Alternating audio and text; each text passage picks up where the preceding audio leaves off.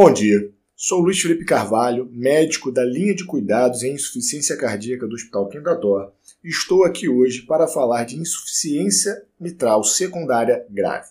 A regurgitação mitral é causada por uma deficiência na plena coaptação dos folhetos durante a sístole, levando a retorno de parte do volume sistólico para o átrio esquerdo, comprometendo tanto o débito cardíaco real quanto o regime pressórico e volêmico do átrio, que passa a receber sangue tanto das veias pulmonares quanto do ventrículo esquerdo durante a sístole, ficando assim sobrecarregado.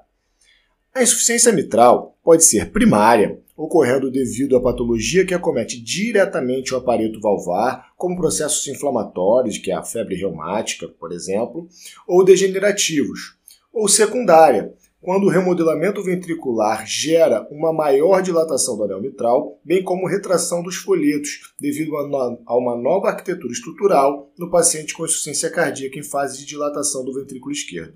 Esse fenômeno chamamos de tethering. As indicações terapêuticas no cenário da IM primária não serão tema desse podcast. Não raro, nossos pacientes portadores de insuficiência cardíaca têm insuficiência mitral importante e cabe a nós entender quando essa insuficiência mitral é apenas uma consequência do remodelamento e quando ela é um fator contribuinte e perpetuante da clínica de insuficiência cardíaca.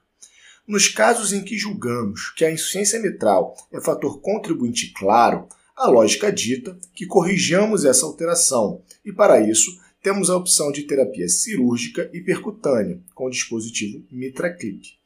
Esse dispositivo consiste em aproximar os folhetos mitrais através de clipes liberados por cateterismo após punção transeptal nos atos. A validação dessa técnica e a avaliação de sua viabilidade na população com insuficiência cardíaca foi estudada em dois grandes trials liberados em 2018, o COAPT Trial e o MITRA-FR. A ideia original desses trabalhos era avaliar o uso do MitraClip em pacientes com insuficiência mitral secundária grave que não atingiam compensação em terapia medicamentosa otimizada. No entanto, as populações incluídas nos estudos foram um pouco diferentes e os resultados, por consequência, também. O MITRA-FR não evidenciou benefício no uso do dispositivo. Já o COEPT evidenciou benefício claro com um hazard ratio de 0,53 para internação e 0,62 para morte, apesar do desfecho primário estudado ter sido apenas hospitalização por insuficiência cardíaca. Diante desses resultados conflitantes, diversos serviços passaram a estudar as razões de tais diferenças. Uma publicação da American College de 2019 discutiu bem o assunto, levantando a hipótese de que a população do COEPT excluiu casos mais graves de remodelamento ventricular, ou seja, insuficiência cardíaca mais avançada. Incluiu também pacientes com alterações valvares mais pronunciadas, como área de orifício regurgitante e volume regurgitante maiores. Os autores dessa publicação, Gray Byrne e colaboradores, propuseram então o conceito de insuficiência mitral grave desproporcional ao volume do ventrículo, concluindo que tais pacientes teriam maior benefício na intervenção.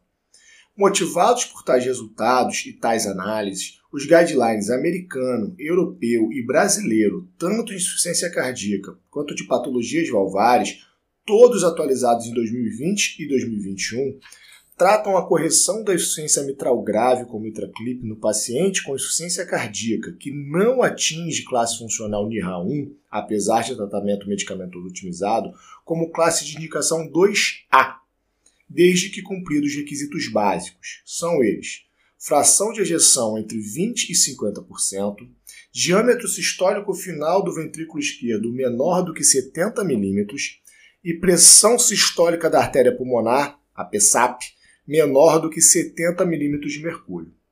Portanto, tenhamos atenção com o nosso paciente com insuficiência cardíaca que não consegue atingir classe funcional NIRA1, apesar de terapia medicamentosa otimizada.